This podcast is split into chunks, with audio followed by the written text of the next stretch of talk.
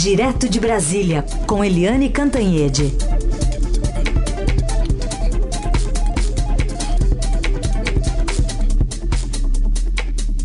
Oi, Eliane, bom dia. Bom dia, Raíssa e Carolina, ouvintes. Bom dia, Eliane. E hoje também damos bom dia para a Beatriz, a Beatriz Bula, que conversa conosco direto de Washington. Tudo bem, Bia? Oi, Carol, bom dia. Bom dia. Dentro de um dos principais think tanks né, conservadores de Washington, a Heritage Foundation, o ministro de Relações Exteriores, fez um discurso ideológico no qual criticou o que chamou de climatismo e afirmou que há um alarmismo climático usado pela mídia e pelo sistema político como, como reação à chegada de um governo como o de Jair Bolsonaro no poder. Vamos ouvir um trechinho. What is the challenge, the big threat that uh, not only Brazil or the US or the United Kingdom or any other country, but the big threat that our civilization now faces. Some people would say climate change. It's not absolutely not true. The big challenge is ideology. É, a, a, a, as mudanças climáticas, né, estão além do ideologismo que parece estar tá, é, sendo um discurso bastante presente é, no governo Bolsonaro. A gente ouviu agora um trechinho do Ernesto Araújo, a, a Eliane Cantanhede também está conosco aqui. Queria que você explicasse um pouquinho do contexto, como é que o nosso chanceler chegou a, a, esse evento conservador e como é que a mídia internacional tentou administrar e digerir o que ele disse.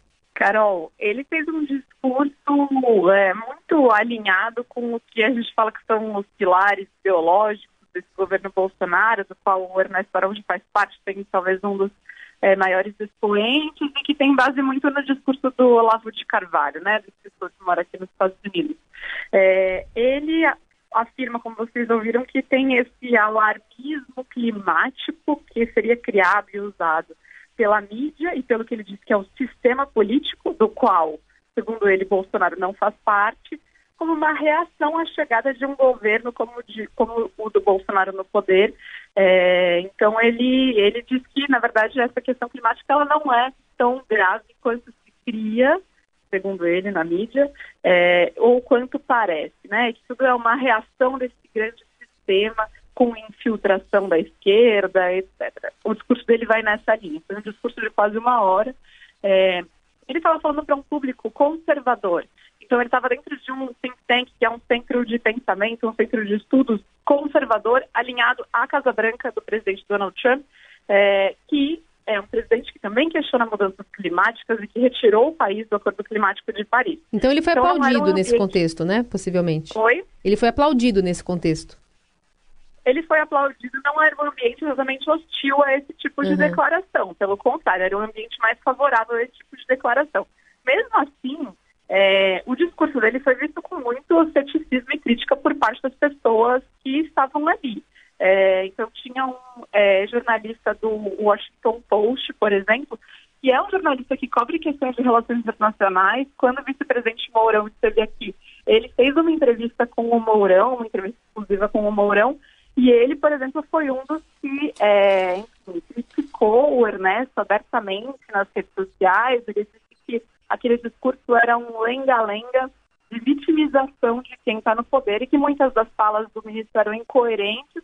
E ele fez um, uma longa postagem citando aí, às vezes, o Ernesto cita, é, porque aí o, o ministro, o chanceler, cita, enfim, uma série de autores, vai e volta, fala em filosofia, história, em importância de símbolos, quando, na verdade, boa parte do público aqui nos Estados Unidos e internacional está buscando ouvir um discurso bem direto sobre qual é a política climática e ambiental do Brasil. Mas o chanceler fez um discurso mais filosófico, digamos assim. Bom, é, o, o, é, além disso aí, é, a repercussão aí, o que está se esperando também é a Assembleia da ONU, né? não se sabe se o presidente Bolsonaro vai ou não, mas o ministro Ricardo Salles deve ir. Como é que você está imaginando aí, pelo que você está vendo, acompanhando aí, Bia, a, como é que vai ser a recepção a eles? Ai, sim. É, o discurso da ONU, o discurso do presidente brasileiro é sempre o primeiro a abrir a, a sessão né, da Assembleia Geral. É, já havia muita expectativa sobre qual ia ser a postura do Bolsonaro nesse discurso, é, justamente porque o Bolsonaro se alinha, e esse pilar ideológico do governo se alinha com as críticas a qualquer tipo de sistema multilateral, como a ONU, né? Debates feitos nesses fóruns é, que envolvem vários países reunidos. Então, já havia muita expectativa sobre o discurso do Bolsonaro, mais ainda agora no meio dessa crise é, diplomática e ambiental gerada pelo aumento das queimadas na Amazônia e como foi a resposta do governo a tudo isso. É, o discurso dele deve ser centrado nessa questão climática e de defesa da soberania do país para lidar com a situação da Amazônia, é, mas sim, há muito receio por, por, parte do Planalto e de diplomatas que estão envolvidos na chegada dele na viagem de que haja um, algum tipo de boicote por outras nações, outros países. O que já se viu com relação a outros países aqui, é, quando há algum tipo de reação, é que muitos líderes deixam a sala é, de conferência, sala onde tem a, a abertura da, da Assembleia e os discursos de todos os presidentes. O que já me falaram alguns diplomatas aqui, eles acham que é pouco provável de acontecer no caso do Bolsonaro, por uma questão muito prática, porque na verdade o simbolismo de levantar e sair, ele é forte, né? Você ter representantes é, de países ali, ou, ou os próprios presidentes que levantem e deixem a sala, é muito forte ver essa imagem. Mas eles acham que no caso do Bolsonaro isso não acontece, justamente porque ele é o primeiro e a, o segundo a falar é o presidente dos Estados Unidos, sempre. Então, há esse momento de chegada, na verdade, de pegar esses lugares dentro da sala. Então, seria difícil uhum. que tivesse uma saída em massa. Mas outros boicotes ou tipos de protestos por parte dos países podem acontecer. Planalto e diplomatas estão é, enfim, monitorando tudo isso por lá. Eliane, alguma pergunta para Beatriz Bula? É, sim. Você já tinha visto alguma coisa parecida, Bula? Com esse discurso do Ernesto Araújo aí nos Estados Unidos? Aqui não, Eliane. Eu tinha visto alguns é, discursos do próprio Ernesto, próprio ministro Ernesto, é, em ambientes mais fechados, aqueles que ele é, fez no curso de Itamaraty, etc. Eu já tinha visto os vídeos é, do pronunciamento dele aí no Brasil. Então, acho que é um pouco alinhado com algumas coisas que ele já vinha falando, inclusive antes de ser nomeado ministro. Por isso, não, é, não chama tanta atenção. Mas aqui, pelo contrário, por exemplo, é, recentemente, não recentemente, mas alguns meses atrás, o é, senador Marco Rubio, que é um senador republicano, é um senador que tem muitas das políticas dele, dele voltadas para a questão da América Latina e é muito linha dura com Venezuela, etc. Ele esteve nesse mesmo think tank, no Heritage. E o discurso dele foi muito, enfim, é, claro, objetivo e centrado ali nos três pontos principais que ele achava que eram é, os que deveriam ser feitos pelos Estados Unidos.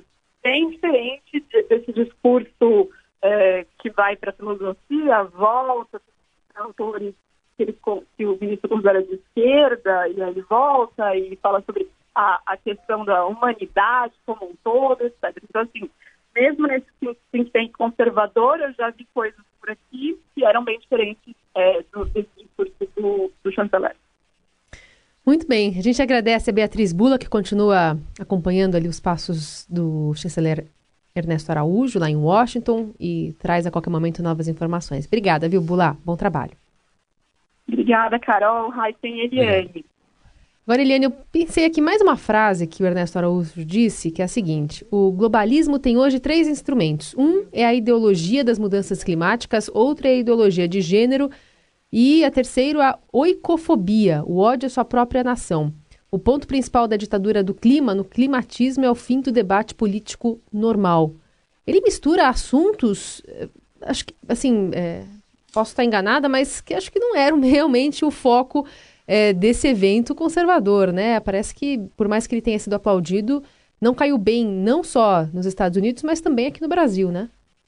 É, Carolina, é, Carolina Heissen, hum. ouvintes, é, a gente fica meio chocado com essas coisas. O Isham Taron, que é o, é, o comentarista é, do Washington Post, ficou chocado né, com essas coisas todas, mas vamos convir que não há nenhuma novidade, porque o chanceler Ernesto Araújo, desde a campanha do presidente Jair Bolsonaro, ele já é surpreendente em tudo. Primeiro, porque eu, sinceramente, nos meus longos anos de praia, nunca tinha visto diplomata de carreira assumir a defesa de uma campanha é, política é, eleitoral assim tão explicitamente, fazer campanha pelas redes sociais para um candidato. Nunca eu vi uma coisa dessas.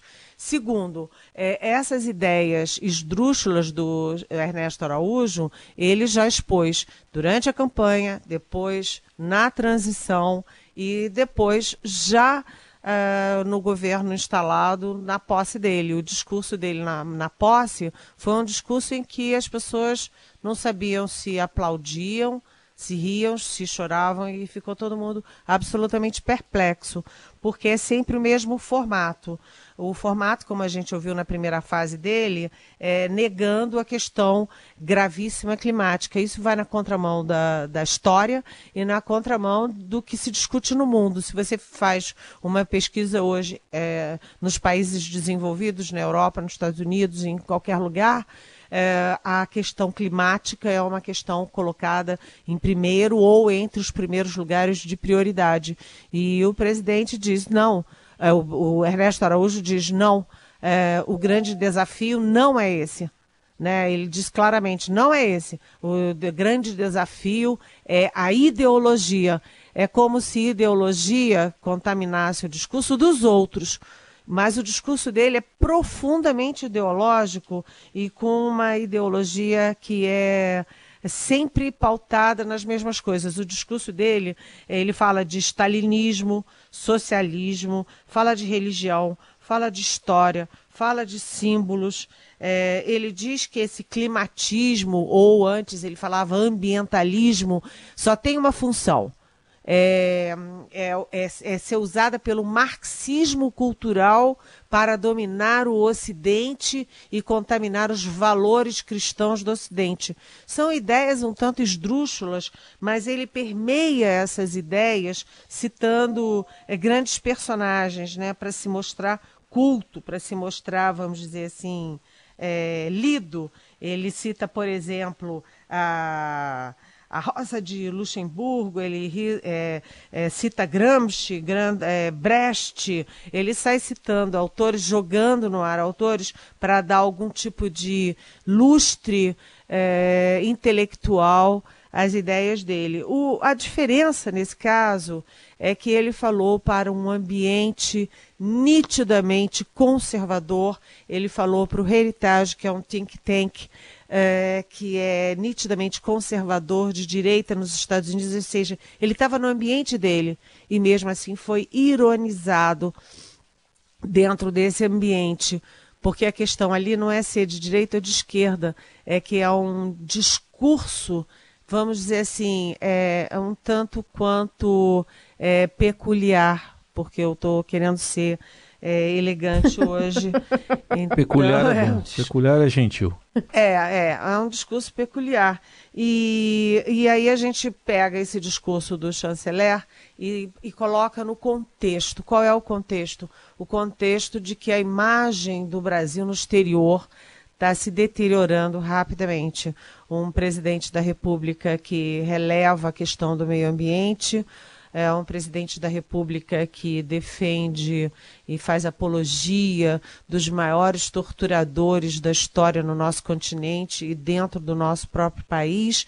Enfim, o mundo olha tudo isso dizendo o que, que está acontecendo no Brasil.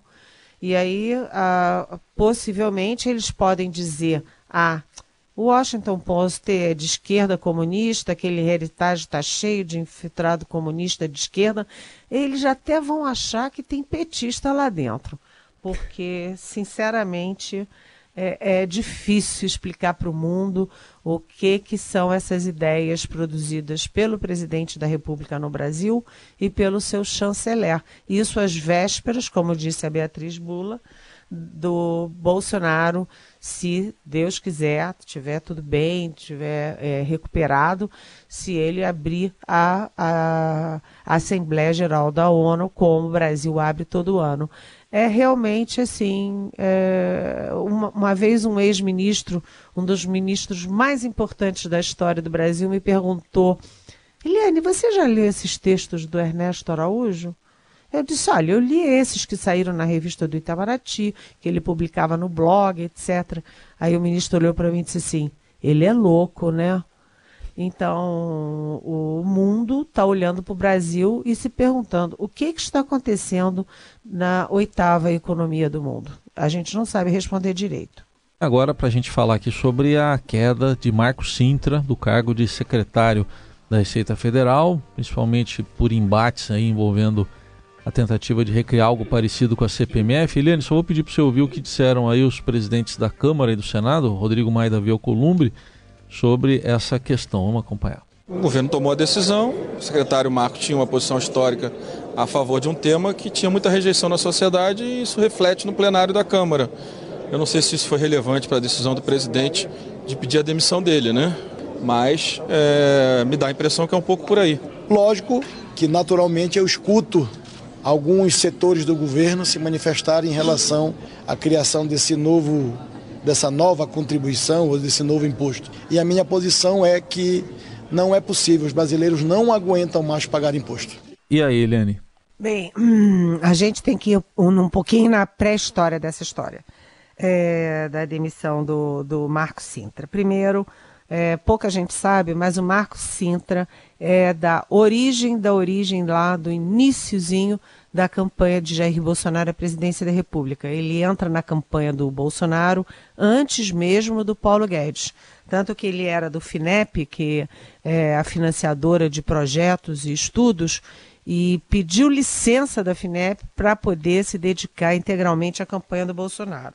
Então a relação deles forte.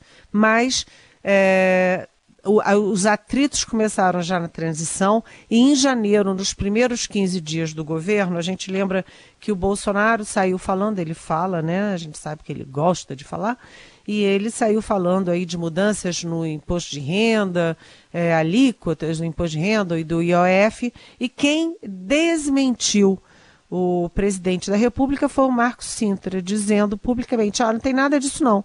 O presidente falou, mas não tem nada disso não. E depois que o Marcos Sintra desmentiu o presidente, o presidente começou a desmentir o Marcos Sintra, porque, é, por exemplo, o Marcos Sintra é, falou aí, assinou com uma possibilidade de imposto para igrejas e o Bolsonaro, que tem uma forte base na igreja, agora anda agarrado para lá e para cá com o Edir Macedo da Universal do Reino de Deus, negou, disse que não tem nada disso não. Depois, na Receita Federal, eh, nos bastidores, o governo sempre critica muito Marcos, criticava muito Marcos Sintra, porque não tinha controle sobre a Receita. Então, a Receita, ora, investigava ministros do Supremo, ora, investigava parlamentares importantes, até que começou a investigar parentes do próprio Bolsonaro. Aí, aí o Bolsonaro não gostou, né? Enquanto eram os outros, pimenta no olho do outro, tudo bem. Aí ele reclamou, ou seja, a relação já vinha muito bem. Então, ninguém se surpreendeu com a queda do Marco Sintra lá na economia, no Ministério da Economia, já era é, esperado. A questão é a gota d'água. A gota d'água foi a recriação ou criação de um imposto, o imposto de, sobre transações financeiras, o ITF, é, que é uma recriação da CPMF. Aí é que pegou por quê? Porque o tripé da reforma tributária, um dos, do, dos tripé, do, do, das pontas desse tripé é exatamente a, a substituição, a mudança, enfim, é, ou a desoneração sobre um imposto, do imposto sobre as, a folha de pagamento. Ou seja, desonerar as empresas pelo emprego. É, tornar mais barato para as empresas empregar é, por quê? Para aumentar justamente aí a capacidade de aumentar a mão de obra, empregar mais gente, é, combater o desemprego. E é, para compensar essa perda de arrecadação com o imposto que as empresas pagam para, sobre os seus empregados, é, a CPMF era exatamente é, a forma de compensar isso. E, e aí o que, que aconteceu? O Bolsonaro foi contra a CPMF no governo Fernando Henrique, foi contra a CPMF no governo Lula, na campanha, na transição e no governo dele desmentiu várias vezes. E ele se surpreendeu internado no hospital com o sub do Marcos Sintra, que é o Marcelo Silva, é, fazendo uma palestra para auditores fiscais e botando até, falando da recriação da CPMF já com as alíquotas 0,2% para é, uso de cartão de crédito e débito, 0,4% para saques e depósitos, tudo pronto. O Bolsonaro subiu nas tamancas, ficou irritadíssimo e mandou demitir. Ele diz que não quer a CPMF e o, o sub do sub vai lá e, e diz que a CPME vai ser, já dá até como é que ela vai ser. Além disso, entrar em campo o presidente da Câmara, o Rodrigo Maia, o presidente do Senado, Davi Alcolumbre, dizendo: olha, não tem condições de aprovar isso aqui no Congresso, porque a opinião pública não entende a CPMF. Aí eu posso dizer para vocês, como um bom bastidor, que o clima no Ministério da Economia é de desolação porque a reforma tributária, é, é, você viu que o Alcolumbre dizendo assim, olha, vai criar novo imposto, a população não aguenta novo imposto, mas isso não é mais imposto, é uma substituição de imposto. Você tira o imposto sobre é, emprego e cria a CPMF, que na versão do Ministério da Economia é um imposto justo, porque quem movimenta mais dinheiro, quem tem mais dinheiro, saca mais, deposita mais, paga mais, e quem é aquele pobre que ou classe média baixa que usa pouco dinheiro, saca pouco, deposita pouco, paga menos. E substitui e... o bolso, né, Eliane? Exatamente, exatamente. É. Então, é, além de tudo, desonera as empresas também, porque as empresas têm um imposto direto na veia. Uhum. É, depositou, paga, sacou, paga, não tem que ter boleto, cálculo, um monte de contador, um monte de advogado. E, e até, segundo o Ministério da Economia, o cálculo é que diminuiria muito a, a corrupção. Ah, no cálculo da, da, da Ministério da Economia, você tem 40% da economia brasileira é informal. É, hum. Informal não paga imposto. A sonegação chega a 500 bilhões de reais. Ou seja, se você, cada vez que você sacar e depositar, é, você pagar diretamente o imposto, você simplifica e você põe todo mundo pagando imposto. E, e agora? Como é que você vai fazer com a reforma tributária? E além disso, cá para nós outro bastidor é que eles dizem que o Rodrigo Maia, que é economista, na verdade combate a CPMF, porque o único setor que não é favorável à CPMF é bancos. E eles dizem que o Rodrigo Maia está fazendo um pouquinho ali de jogo é, dos bancos. De qualquer jeito, isso quebra a perna da reforma tributária, pelo menos a reforma é, estudada pelo uh, pelo, pelo governo. E a, só para concluir rapidamente, o Bolsonaro já de, aproveitou o ensejo da saída do Marco Cinta para dizer, olha, façam uma limpa aí na receita que fica mexendo, é, é, fica investigando aí, por exemplo, o Dias Toffoli, que fez um favorzão para o Flávio Bolsonaro ao é, suspender todas as investigações com base em dados do COAF. Então, um, você sabe como é que é a história, né? Toma lá, dá cá. Muito bem. Eliane Cantanhede volta amanhã aqui no Jornal Dourado a partir das nove. Eliane, obrigada e boa quinta-feira. Boa quinta-feira. Beijão.